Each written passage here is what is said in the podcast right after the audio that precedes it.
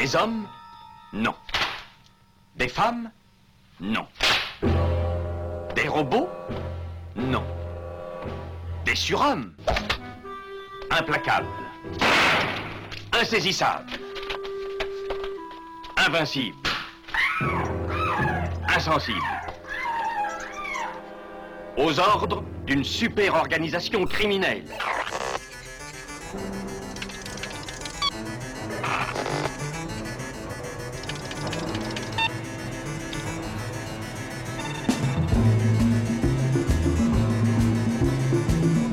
Impossible Rien n'est impossible pour... Culture prohibée. Bienvenue pour ce nouvel épisode de Culture Prohibée. Culture Prohibée, c'est l'émission hebdomadaire de la culture panette du Ciboulot, coproduite par Radiographite, graphite.net, et animée par l'équipe des films de la Gorgone, lesfilmsdelagorgone.fr. Culture Prohibée, c'est aussi un profil Facebook et un podcast disponible sur différentes plateformes. Tous les détails sont sur le blog de l'émission culture-prohibée.blogspot.com.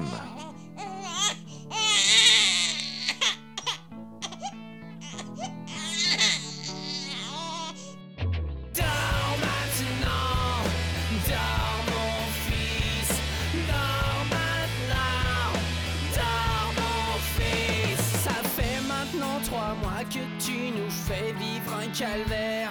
Mine de rien, la grossesse, ça fait prendre trois tonnes à ta mère. Avant, elle écoutait les disciplines, c'était une déesse. Maintenant, c'est plus qu'une montgolfière qui n'écoute qu'en rides. Notre vie sociale est ruinée, on parle plus qu'à des parents. Mes meilleurs amis m'ont donné rendez-vous dans dix ans. Le sexe, je sais plus que c'est. Maintenant, c'est ça, y a plus que toi qui les touche tout le temps. Il est 5 heures du mat et je dois me lever à 7.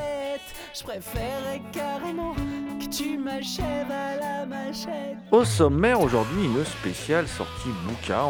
On, va aujourd'hui rester dans les livres de fiction. Pour une fois, on va pas parler de livres consacrés au cinéma. Euh, alors on va aborder Baby Trap de Patrice Heursan, euh, qui est paru dans la collection Carnage à Zone 52 Édition, nos amis de Zone 52 Édition. On va parler des deux derniers opus en date de la collection Gore des Alpes, Les Folles de Morzine de Gabriel Bender et Hiroshimio, Mon amour de Nicolas Millier. On abordera le thriller Paradise Island de Dominique Legrand, paru chez Moisson Noir. Et enfin, nous terminerons par un entretien justement avec l'auteur de Paradise Island, Dominique Legrand.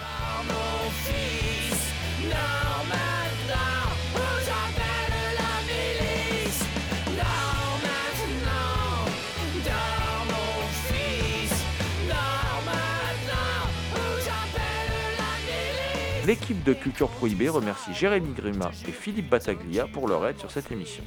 À mes côtés aujourd'hui pour parler bouquin, euh, il y a dans ce studio Thomas Roland, dit le loup-garou Picard, euh, rédacteur en chef de Prime Cut, qui chaque nuit de pleine lune enregistre à l'écoute du cinéma diffusé sur RCA. Salut Thomas. Salut GG, et bien évidemment, salut à toutes Une heure, je file à la mairie. Je vais faire changer ton prénom pour un sale truc bien pourri. Dors maintenant,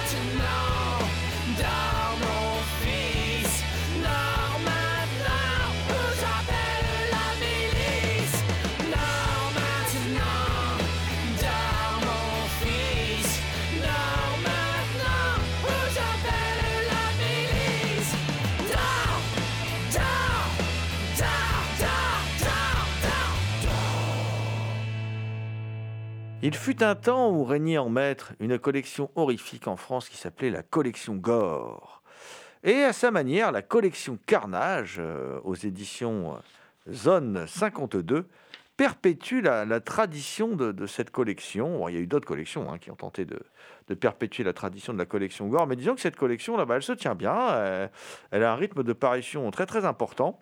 Et euh, le dernier ouvrage euh, paru euh, dans cette collection, c'est Baby Trap de Patrice Hersan, qui est voilà, un livre un, peu particulier, où à chaque chapitre, un gamin subit les pires tortures J'ai un peu l'impression que l'auteur a un compte à régler avec les mômes. Hein. Je sais pas, peut-être qu'il vient d'être papa et que la nuit, il n'arrive pas à dormir parce que son gamin l'empêche de dormir. Donc, euh, du coup, il a écrit un bouquin où on tue plein de mômes. Voilà. Euh, alors, c'est alterné avec des, chapitres avec un flic inflexible. James Hendricks, mais où vont-ils chercher tout ça? Non, mais il lui manque que la guitare à ce flic un peu rock'n'roll. Et il mène l'enquête. Et puis, cette enquête va le mener jusqu'à un dénouement euh, assez cauchemardesque. euh, et j'ose le dire, un dénouement qui appelle une suite. hein, parce que euh, moi, euh, à la fin du bouquin, j'ai envie de connaître la suite. hein, ça, c'est clair. euh.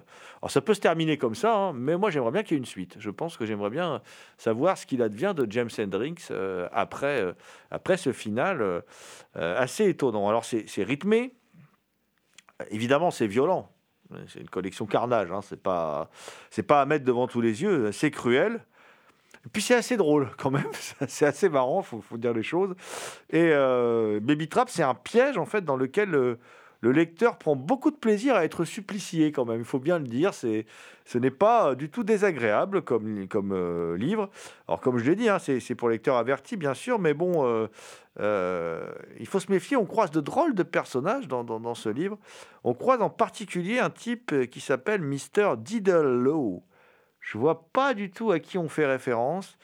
Euh, est-ce que ça vous dit quelque chose, Diddle-Low Voilà.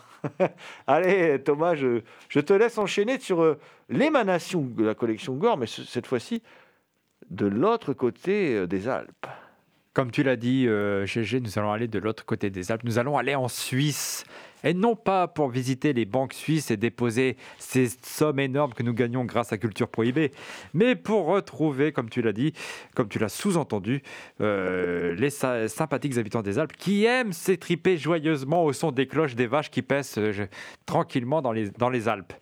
Et oui, vous l'avez compris, c'est le retour des éditions Gore des Alpes avec deux titres Hiroshimio, Mon amour de Nicolas Millier et Les Folles de Morzine de Gabriel Bender. Le premier, Hiroshimio, mon amour, hommage sans équivoque à Marguerite Duras et Alain René, il ne faut pas en douter, parle de, vous l'aurez deviné, de cancer ainsi que du droit à l'euthanasie, de décider de sa propre mort quand on se sait condamné. Seulement, pas de narration alambiquée ici, le roman se montre tout à fait linéaire et narre l'histoire de Gilbert, charpentier en retraite, qui décide de partir en Suisse pour abréger ses souffrances. Seulement, le médecin qui lui prescrit ce voyage en toute illégalité est en fait un sadique pro-vie qui se cache derrière des préceptes religieux pour faire maintenir en vie des, des, des malades en phase terminale en leur administrant divers traitements tous aussi douloureux les uns que les autres. Et oui, Jigsaw fait des émules dans la littérature française et le docteur Grandio semble vouloir continuer son œuvre, les énigmes en moins, l'armoire à pharmacie en plus. Hiroshimio, mon amour, est donc du torture porn avec tout ce que le cinéma ne peut montrer, c'est-à-dire du sexe, dans le genre de ce qu'il y a de plus extrême.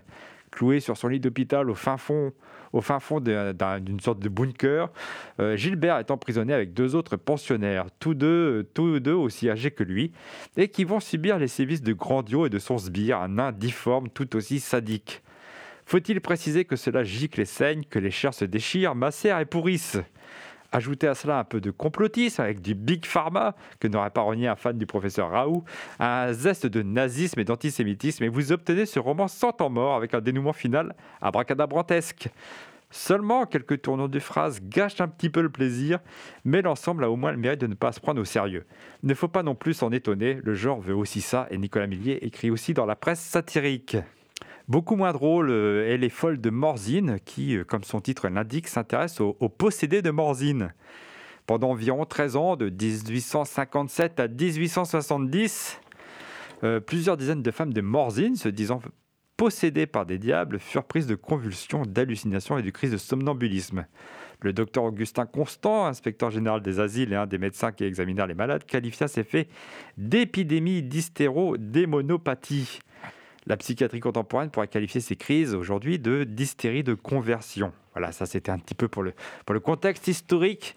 On revient au roman de, de Gabriel Bender, euh, qui raconte l'histoire de Victorine, une jeune documentariste qui souhaite réaliser un film sur cet épisode de l'histoire de France, avec cette fois un point de vue féministe. Le producteur lui impose un caméraman qu'elle connaît bien, Bruno, un ancien amant qui l'a jeté comme une malpropre. Victorine ne sait pas alors dans quoi elle s'engage, cet homme qu'elle a tant aimé ayant, bien changé. Gabriel Bender est l'auteur qui a inauguré euh, la collection Gore des Alpes avec, euh, souvenez-vous, la chienne du Saint-Bernard, un titre qui, annonçait bien la couleur question sexe et horreur. Cette fois, il s'est un peu calmé pour narrer la difficile production de ce documentaire.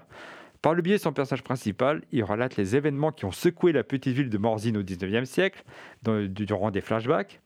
Il prend le temps d'installer ses personnages sans offrir une enfilade de scènes gore. Elle s'avère même plutôt rare, mais par contre c'est quand même bien craspec. On retrouve dans Les Folles de Morzine les thématiques déjà présentes dans la chaîne du Saint-Bernard, un certain anticléricalisme ainsi que euh, une certaine, tendance à mettre en scène des rapports avec des animaux. Sauf que cette fois, Gabriel Bender prend une toute autre direction que celle du gore rigolo et punk. Cette fois, il s'attaque au virilisme en proposant une histoire beaucoup plus sombre et un peu plus complexe que son précédent roman de la collection, et surtout bien plus malsain et inconfortable dans ce qu'il raconte. Oui, l'auteur signe un roman féministe qui dégomme quelques clichés et énonce des évidences qui ne le sont pourtant pas pour tout le monde si on écoute euh, certains écrivains qui se prennent pour des hommes politiques. Dans cette salve, les deux romans abordent des thèmes hautement d'actualité, mais chacun dans une tonalité différente, en- l'un en se marrant, l'autre de façon un peu plus radicale. Si vous voulez en savoir plus sur la collection Gore des Alpes et éventuellement commander les livres qu'on a euh, chroniqués euh, jusqu'à maintenant, je rappelle qu'ils sont tous disponibles via le site goredesalpes en un seul mot.ch. Ah, Thomas, je crois que tu voulais parler d'un essayiste qui se prenait pour un écrivain. Enfin bon, je dis ça comme ça, ou d'un éditorialiste qui se prenait pour un essayiste. Je sais plus trop vraiment de qui tu parles. Mais euh, par contre, euh, je voulais rappeler aussi que les livres de la collection Cornage, puisqu'on fait un peu de promo là, mon ami Thomas, sont disponibles, les livres de la collection Carnage, dans la boutique des films de la Gorgone. Et oui, on on ne le dit pas assez. Beaucoup des films dont on parle et des livres dont on parle dans cette émission sont disponibles dans notre librairie en ligne, lesfilmsdelagorgone.fr.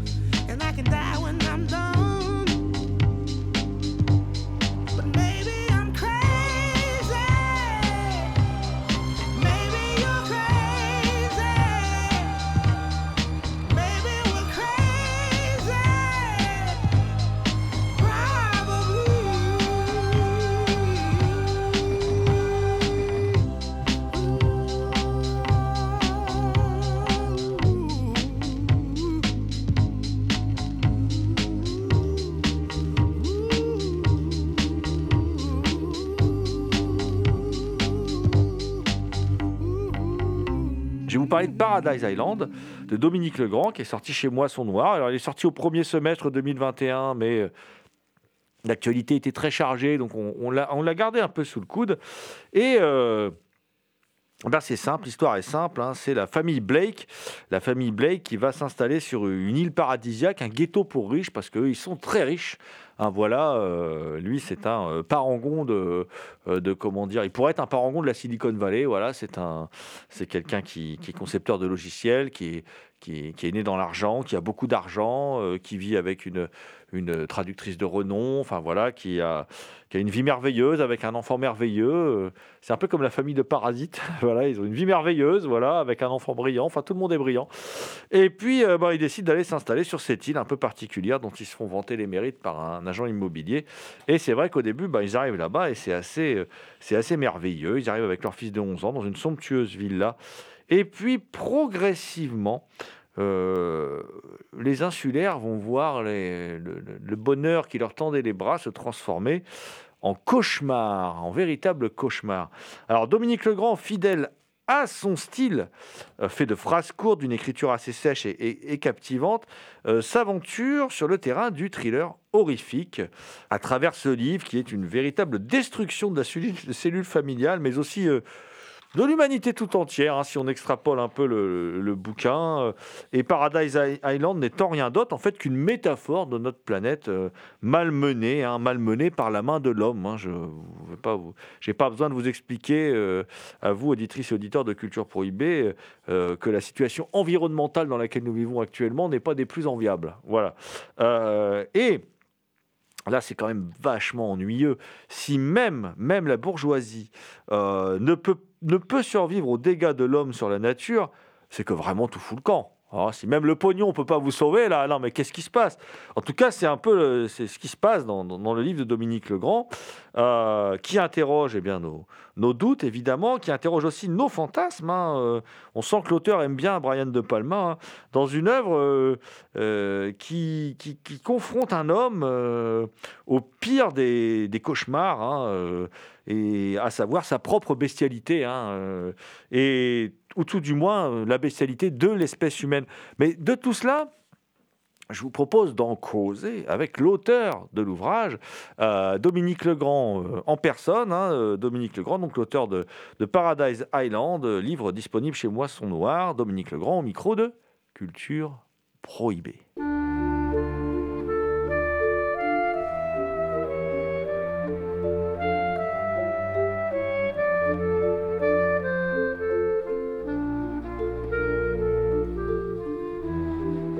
Bonjour Dominique Legrand. Bonjour Jérôme. Alors euh, aujourd'hui, Dominique, tu viens dans notre émission pour euh, nous parler de Paradise Island, qui est un livre qui raconte l'histoire de, Simon Blake, qui est héritier d'une dynastie, milliardaire, concepteur de logiciels, qui, avec sa femme traductrice de renom et son fils de 11 ans, euh, emménage dans ce que je vais appeler un ghetto de riches, Paradise Island. Euh, avant d'aller plus loin, doit-on voir dans ce personnage de Simon Blake une tentative de ta part de, de- de brocarder un peu tous ces, tous ces milliardaires du net, de l'informatique, tels Zuckerberg et compagnie? Ah, je n'irai pas jusque-là. Alors effectivement, c'est une tentation. Hein. Effectivement c'est dans l'air du temps, donc on peut y penser.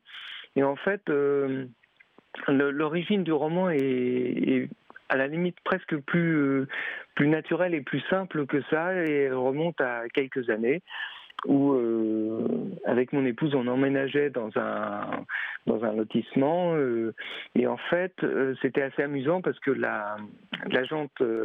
l'agent immobilière qui nous présentait le, le, le, studio, enfin la- l'appartement où on allait, nous montrait toute la résidence en nous en, mettant en valeur en fait toutes les, choses intéressantes, euh, fabuleuses euh, que, que pouvait mettre à notre disposition toute la résidence. Et euh, voilà, c'était pas du tout euh, une résidence du type de ghetto de, de Paradise Island. C'était pas du tout un ghetto de riches, mais je me suis amusé à, en fait, à pousser un petit peu plus le curseur et en me disant, voilà, qu'est-ce qui se passerait si effectivement des gens très riches étaient pris sous la coupe d'un agent immobilier qui leur présenterait d'une façon fabuleuse euh, un, un- endroit paradisiaque en fait. Voilà. En fait, euh, l'idée, l'origine est née de ça.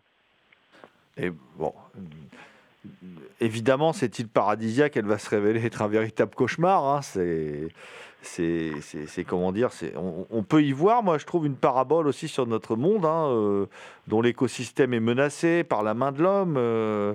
je suppose que toi, qui as défendu la, la cause animale dans 8865, tu es très préoccupé par la situation écologique, environnementale? Oui, oui, oui, ben, bien sûr, effectivement, ce, Paradise Island, c'est aussi une sorte de, bulle à l'écart du monde euh, qui, en fait, ne respecte pas, euh, on pourrait dire, la logique de la planète aujourd'hui, hein, qui, vit un petit peu à l'écart. Et effectivement, euh, le retour de bâton va être, va être rude. Oui, bien sûr, oui, je suis tout à fait sensible à ça. Maintenant, on, ne peut plus faire autrement que de voir ce qui se passe à l'extérieur, que de voir l'état de, notre planète qui est quand même très très en danger.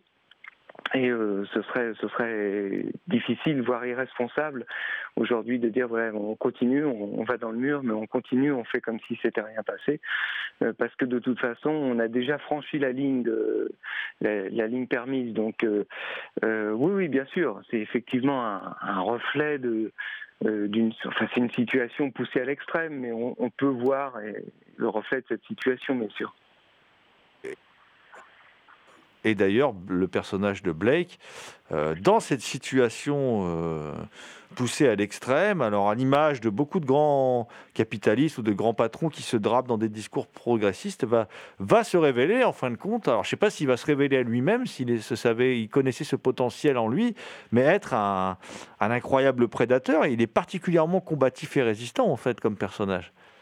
Oui, alors ce qui, m'intéressait effectivement, c'était de voir que, bon, c'est pas nouveau, mais dans une situation où on se retrouve euh, finalement euh, en danger, on devient, euh, voilà, on, reprend des instincts animaux, des instincts de prédateur, on va essayer de défendre finalement son bien, on va essayer de défendre sa, sa propriété, même si c'est une propriété pour riches, on va quand même la on va quand même la défendre euh, becs et ongles euh, contre un, contre tous les dangers potentiels. Et euh, bon, il y a beaucoup de films qui surfent euh, sur cette euh, bon sur sur cette vague. hein. Je pense par exemple à, toute cette série de films qui s'appelle American Nightmare. Où le, le premier était d'ailleurs très original de voir que dans un dans un îlot, dans un ghetto justement pour riches et pour personnes fortunées, eh bien voilà d'un seul coup. On reprend un instinct euh, animal pour défendre euh, avec la violence d'ailleurs, euh, alors qu'on n'a pas du tout au départ un comportement violent. Mais finalement, le naturel va, revenir. On, on va défendre son, son précaré, bien sûr.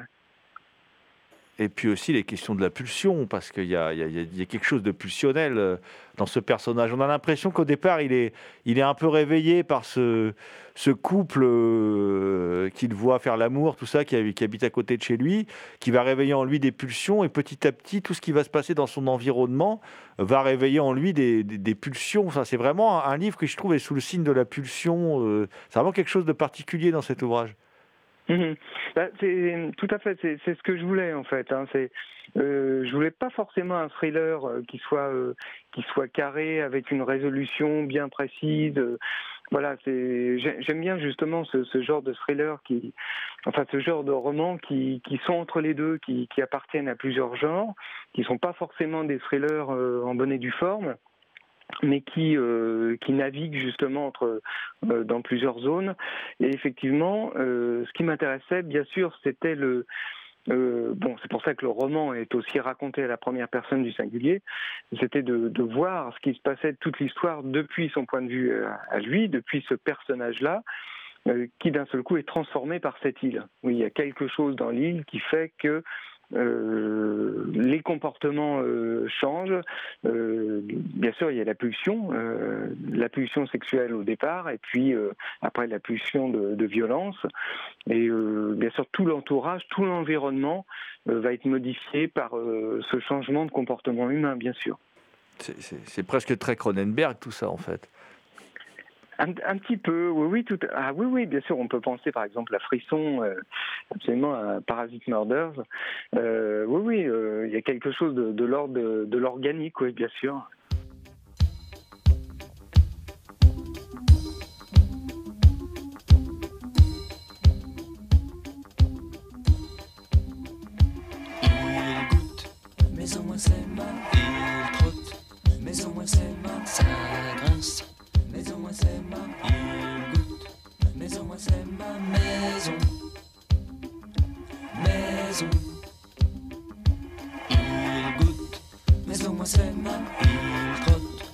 Mais au moins c'est mal. Ça grince, mais au moins c'est mal. Je frotte, mais au moins c'est mal. Mais au moins c'est. Il goûte. Sur ma tête et je sens chaque goutte Qui dégringole du toit j'écoute Siffler les courants d'air et je doute Que cela soit bon pour moi je doute Que cela soit très bon oui je doute Mais au moins c'est ma Ma maison Ma maison Ma maison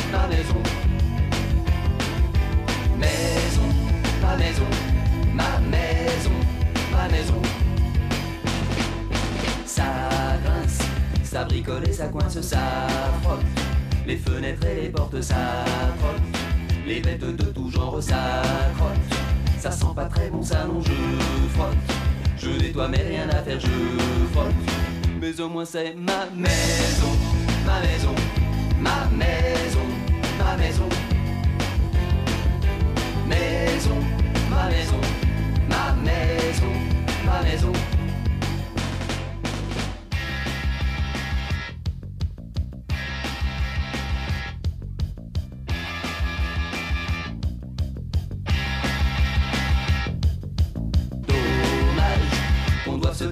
C'est dommage. La promiscuité sans le fromage. Je ne dis rien, mais tout de même j'enrage. On se bouscule en ville, dommage. On se monte sur les pieds, c'est dommage. Mais au moins c'est ma maison, ma maison, ma maison, ma maison. Maison, ma maison, ma maison, ma. Maison,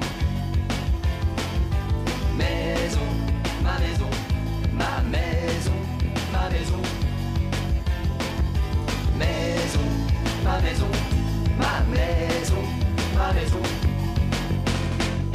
Vous écoutez Dominique Legrand au micro de Culture Prohibée.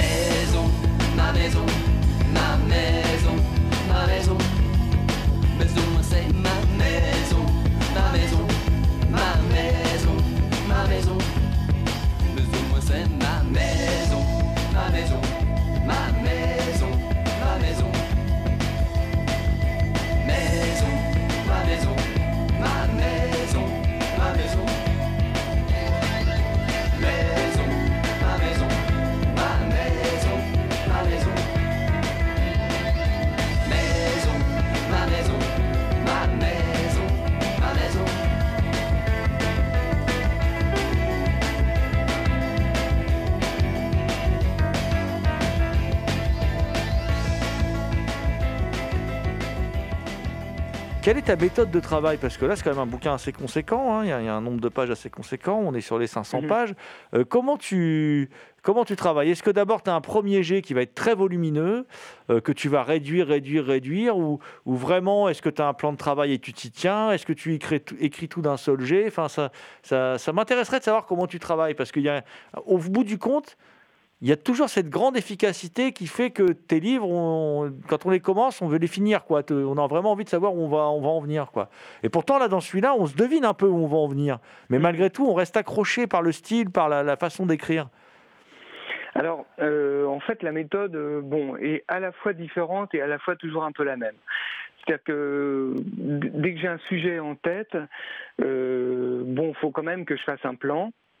Même si le plan ne va pas du début forcément jusqu'à la fin, mais j'ai quand même une vague idée euh, de l'histoire. Euh, au départ, c'est quand même l'histoire. Après, c'est la construction des personnages. Donc, je passe quand même pas mal de temps à, élaborer un, un plan de l'histoire, même s'il n'est pas tout à fait respecté euh, dans les grandes lignes. Euh, et puis, bien sûr, à construire les personnages. Il faut quand même que les personnages soient vraiment le, plus crédible possible. Euh, et ça, c'est important, euh, que les, personnages existent réellement. Donc j'ai passé pas mal de temps à, construire le personnage de Simon Blake, par exemple, et puis de cette famille. Et après, bon, effectivement, les personnages extérieurs. Et alors, une fois que c'est lancé, euh, une fois que la machine est lancée, bon, on a un canevas. En fait, voilà, on- j'ai un, canevas, j'ai un, plan, si on peut dire, un, peu- comme les plans de dissertation au lycée. Et puis, euh, je commence le roman. Bon, je, je sais, je sais comment ça va commencer. J'ai le, j'ai le, on peut dire la partie du milieu, le développement, et en général, j'ai la fin, parce que c'est- je trouve c'est assez compliqué de commencer un roman sans avoir une idée de la fin. Euh, après, bien sûr, après ça peut dévier. Après, on peut avoir euh, des migrations, euh, euh, parfois qu'on supprime d'ailleurs après. hein. Ça m'est arrivé d'écrire, par exemple, 10 pages, et puis de relire, de relire les pages après et me dire, bah non, finalement, ça rentre pas dans l'histoire. Ou là, là, je me suis fait plaisir en faisant une digression, mais ça, ça vient un peu plomber le rythme de l'histoire. Donc, je pense qu'il faut toujours, en fait, maintenir le rythme.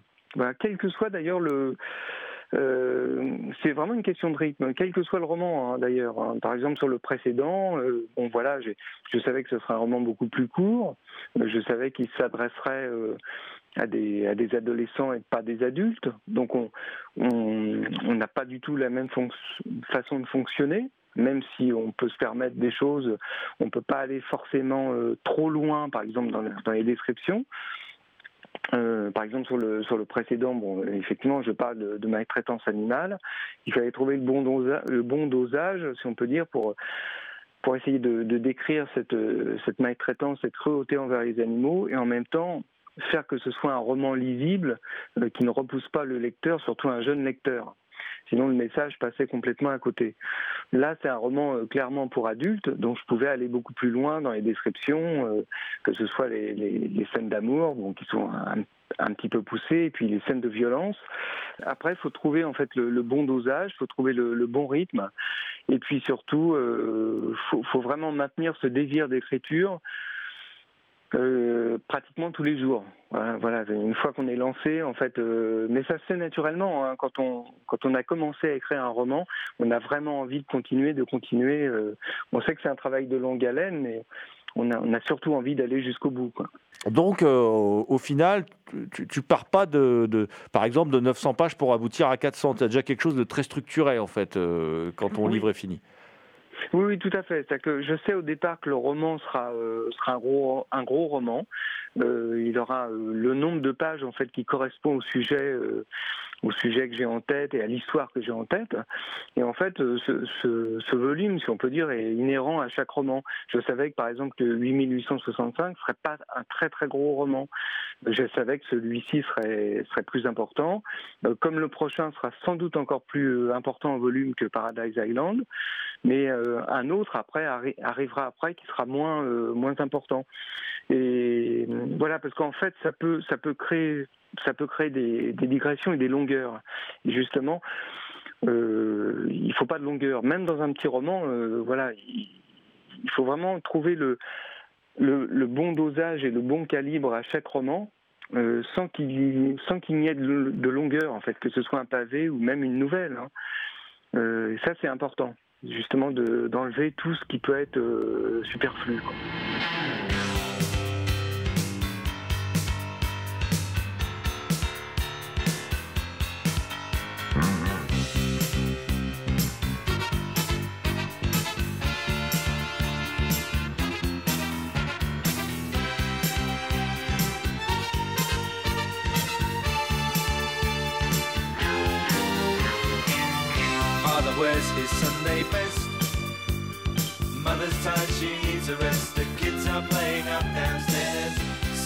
Sighing in her sleep. Brother's got a date to keep, he can't hang around. Our house in the middle of our street. Our house in the middle of our our house. It has a crowd. There's always something happening, and it's usually quite loud. Our mum, she's so house proud. Nothing ever slows her down and a mess is not allowed. Our house in the middle of our street. Our house in the middle of our our house in the middle of our street. Tells you that you've got to make. Father gets up late for work. Mother has to iron his shirt. Then she sends the kids to school. Sees them off with a small kiss. She's the one they're going to miss in lots of ways.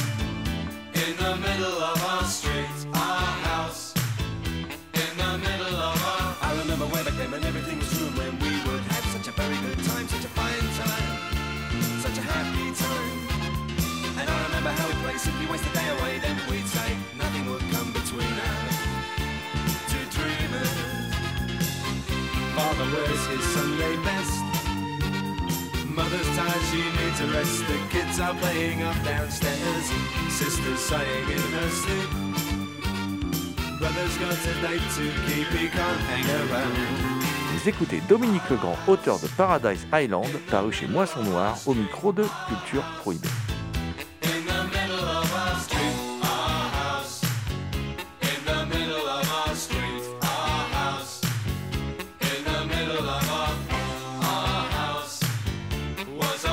In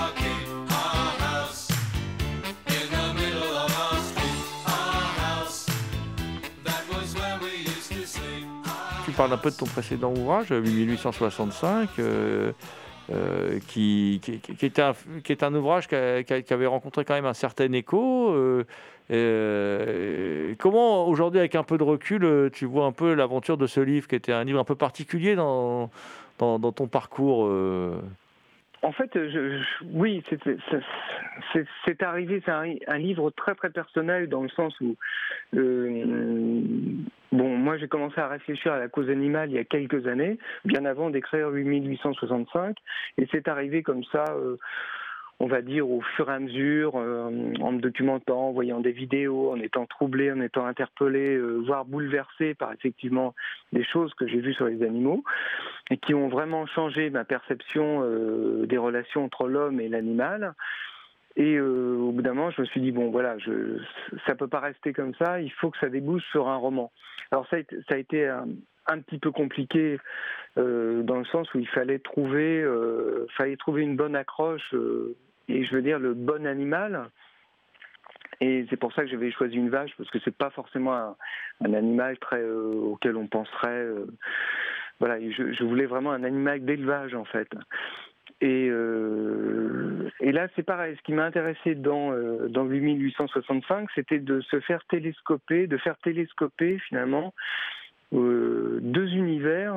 qui n'avaient absolument rien à voir. C'est-à-dire l'univers de la campagne, de l'élevage, des animaux, des bovins. Bon, et en même temps, l'univers de cette femme qui élève seule sa fille, qui est comédienne, euh, qui vit à Paris. Donc, euh, deux univers qui normalement ne devraient pas se rencontrer. Et, et c'est ça qui m'a. euh, en fait, j'ai un peu transposé mes interrogations à moi, qui ne suis pas du tout quelqu'un de la campagne. Bon, j'ai déjà vu une vache et je sais à quoi ça ressemble, mais je vis pas du tout à la campagne. Et euh, voilà, j'ai pas euh, grandi dans une ferme. euh, je sais un petit peu comment ça se passe, mais euh, je, je vis pas du tout dans cet univers. Et finalement, j'ai un peu transposé mon inexpérience dans ce domaine dans celui de ce personnage de, de comédienne. Et les confrontations d'univers, d'ailleurs, c'est, euh, qui a priori n'ont rien à faire ensemble, c'est aussi ce qui fait le sel de Paradise Island en vérité, puisque, euh, puisque comment dire, ce, ce, euh, ce grand, ce milliardaire issu de la nette économie, on ne l'imagine pas en survivaliste. voilà. Oui. Oui, tout à fait. Bah, ça, c'était ce qui est vraiment intéressant. Enfin, qui, moi, ce qui m'a vraiment intéressé dans ce dans ce roman, c'était de prendre effectivement un personnage qui est vraiment dans l'air du temps, fortuné, euh, milliardaire et issu d'une dynastie milliardaire. Bon, c'est pas un roi fainéant non plus. Il travaille. euh, c'est quelqu'un qui est très, euh, c'est très méritant. Effectivement, il a une fortune colossale, mais on sent bien que cette dynastie des blés qu'elle a fait fructifier grâce au travail et puis à l'intelligence aussi, ils ont fait fructifier cette, cette fortune. Il y a une femme aussi qui est très très méritante dans son travail et qui est très douée. Donc elle, a- bon, tout travail mérite salaire, donc elle a effectivement un salaire euh, à, à l'avenant.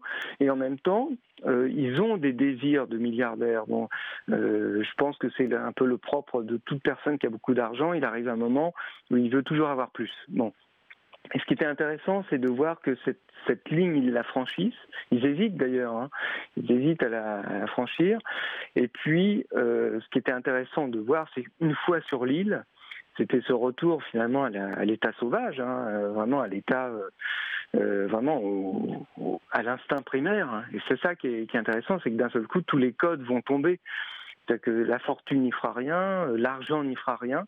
D'un seul coup, il s'agit de, sauver sa peau et puis de, de survivre dans un monde hostile. Alors, dans cet ouvrage, tu, comment dire, tu- dans les remerciements, tu cites J.G. Ballard, Stephen King, euh, alors, influence littéraire évidente, mais Mhm. moi je vois aussi euh, du Brian De Palma euh, à travers euh, bah, l'idée de la pulsion, un peu le voyeurisme, la sexualité. Je vois vraiment du Brian De Palma, toi qui as écrit sur De Palma, en plus un, un essai sur De Palma, je, je, je sens bien le fan de De Palma dans, dans ce livre. Oui, alors bon, c'est vrai que c'était pas ma référence première, mais euh, euh, c'est vrai qu'il est toujours, euh, il est toujours un petit peu là en embuscade de Palma. hein. C'est quand même quelqu'un qui, qui va chercher les pulsions extrêmes chez, dans les individus, enfin chez les individus. Et c'est vrai que bon. Alors, on, on peut penser à Cronenberg aussi, euh, comme tu le disais tout à l'heure, parce que euh, Cronenberg est quelqu'un qui c'est une sorte de radiographie de l'être humain, surtout de la radiographie intérieure de l'être humain, euh, à la fois psychologique et, physique. Mais euh, effectivement, chez De Palma, il y a toujours cette fascination pour la violence, pour le pour le fait que d'un seul coup, le seul, le seul moyen de pouvoir résoudre une situation va être la, violence et la, la pulsion meurtrière. Tout à fait. Euh, Quand on va arriver au bout de cet entretien, il faut bien conclure l'émission. On va rappeler que, que Paradise Island est disponible chez, chez Moisson Noir. Et puis, euh, bah, avant de se quitter, euh, est-ce que tu pourrais brièvement nous présenter donc, tes, tes projets? Parce que tout à l'heure, j'ai cru comprendre qu'il y avait d'autres euh, d'autres livres sur le feu qui attendaient euh, des parutions prochaines. Euh, Donc, euh, qu'est-ce que tu nous prépares de, de bon? Alors, il y, a, beau- il y a beaucoup de choses sur le feu. Euh, bah, déjà, il y, a, il y a déjà la collaboration, euh, bien sûr, avec Prime Cut qui va, qui va arriver bientôt. hein. je crois que c'est en octobre. C'est cela même. Puis, euh, euh, et puis le même mois, donc en octobre, il y a un ouvrage collectif sur Roman Polanski qui sortira chez Gramez, euh, à la fois dans une édition italienne et une version française, parce que Gramez est un, éditeur italien, donc il sort ses bouquins dans les, ses, livres dans ces, ces deux versions. Beaucoup de livres de cinéma hein, chez Gramez, et là ce sera un ouvrage collectif sur, euh, sur Polanski, et vraiment un, truc assez, assez pointu avec beaucoup de beaucoup d'intervenants. Alors j'ai eu la, chance de pouvoir écrire la préface du livre. Et en même temps, j'ai écrit deux articles sur euh, euh, deux longs papiers sur deux films qui sont euh, pas trop connus d'ailleurs de l'univers de Polanski, qui sont Watt et puis son documentaire sur sur le Grand Prix de Monaco qui s'appelle Weekend of the Champion. Et alors ça, ça sort au mois d'octobre. Normalement, l'année prochaine, je sors chez Complicité un livre, ce sera le premier livre en France sur Nicolas Roeg, le réalisateur anglais, dont la préface devrait être écrite normalement par, euh, par Thierry Jousse. Alors, je dis toujours normalement, parce qu'il peut se passer des choses, mais bon, ça devrait, ça devrait se faire. Et puis, alors, euh, pour la fin de l'année ou début 2023, je ne sais pas encore, chez un autre éditeur qui s'appelle Entremise Éditions, euh, je devrais normalement euh, sortir un, livre sur euh, Michael Douglas. J'ai une, sorte de, fascination depuis très très longtemps pour ce comédien et surtout pour les, rapports finalement entre le, les rôles qu'interprète Michael Douglas et ce que nous renvoie l'Amérique. Je trouve ça assez fascinant, ce long parcours. Et puis ce parcours assez intéressant du rapport entre Douglas fils et Douglas de- des deux filmographies, euh, son rôle de producteur, et puis effectivement son évolution euh, comme comédien, et puis tous ces rôles euh, très politiquement incorrects hein, qu'il a, a, a su conduire, comme ça, dont il est un peu seul d'ailleurs dans, le paysage américain. Il y a beaucoup de, rôles, je pense à par exemple Chute libre, qui est un rôle absolument extrême que peu de comédiens, à mon avis, auraient accepté. Et voilà, c'est tout ça qui m'a passionné, euh, qui me passionne depuis très longtemps sur, chez Michael Douglas. Voilà, donc il y a ce livre-là, mais ça, c'est des livres de cinéma. Et puis là, je suis en train de justement de retravailler un énorme livre, un énorme roman, euh, qui sera pas un thriller, mais plutôt un roman euh, dramatique, euh, assez complexe. euh, alors l'histoire est simple et en même temps il faut la complexifier. Et bon, je, normalement, je devrais le terminer pour pour l'année prochaine, dans le courant 2022, pour pouvoir le présenter à des éditeurs. You place the flowers in the vase that you bought today. Staring at the fire for hours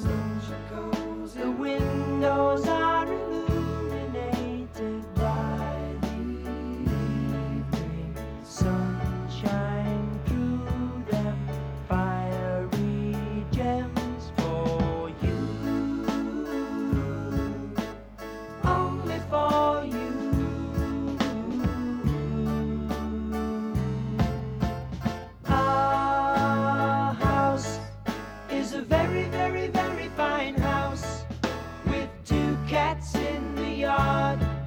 Life used to be so hard.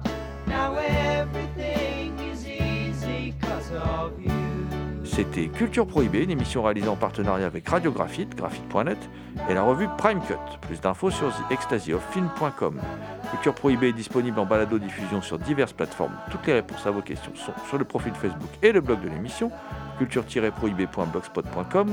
Culture Prohibée était une émission préparée et animée par votre serviteur Jérôme Potier dit La Gorgone, assisté pour la programmation musicale d'Alexis dit Admiral Lee. Une émission animée avec Thomas Roland dit le loup-garou Picard and the last but not the least. Je veux bien sûr parler de Léo Magnien à la technique. Salut les gens, à la prochaine.